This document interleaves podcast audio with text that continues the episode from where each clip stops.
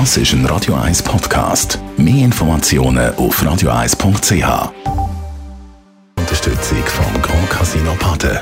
Baden im Glück. Es ist 9 Uhr. Radio 1, der Tag in 3 Minuten. Mit Nadine Landert. Das Gipfeltreffen zwischen US-Präsident Donald Trump und Nordkoreas Machthaber Kim Jong-un ist heute ohne Resultat zu Ende gegangen.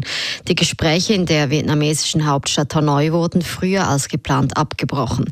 Eine gemeinsame Abschlusserklärung oder gar einen Deal zur nuklearen Abrüstung der koreanischen Halbinsel gab es nicht.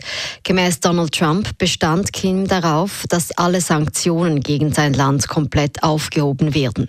Dies hätte die USA nicht tun können. Nord Nordkorea widerspricht diesen Aussagen von Trump. Kim Jong-un habe der US-Delegation einen realistischen Vorschlag unterbreitet und keine vollständige Aufhebung der Sanktionen gefordert.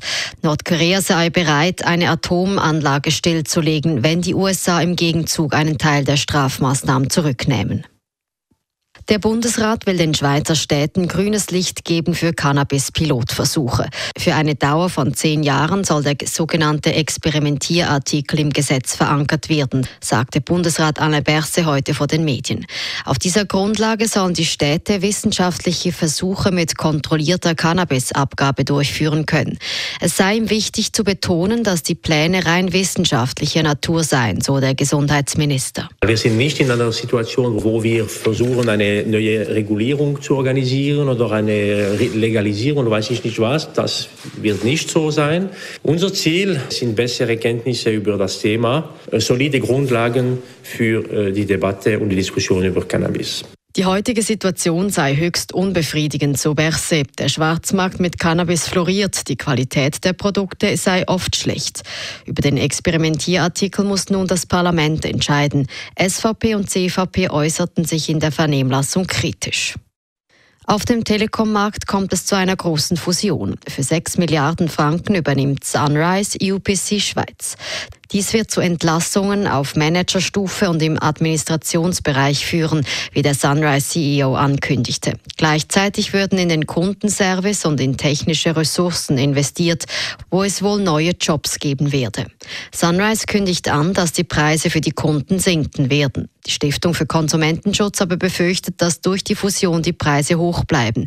Die Wettbewerbsbehörden müssen der Fusion noch zustimmen.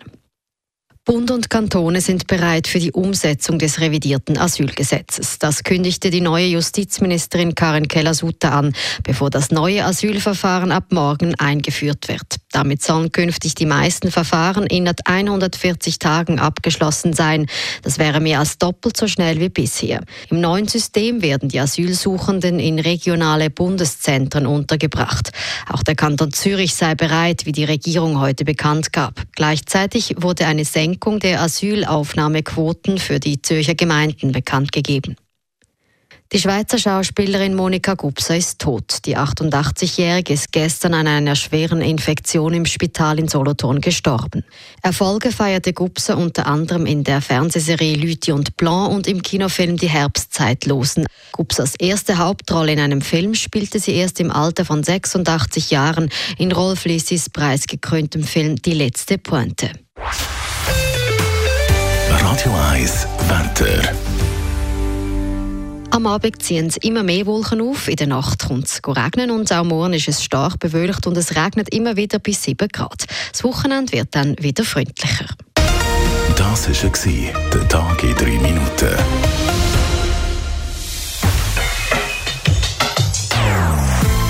Non-Stop Music auf Radio 1.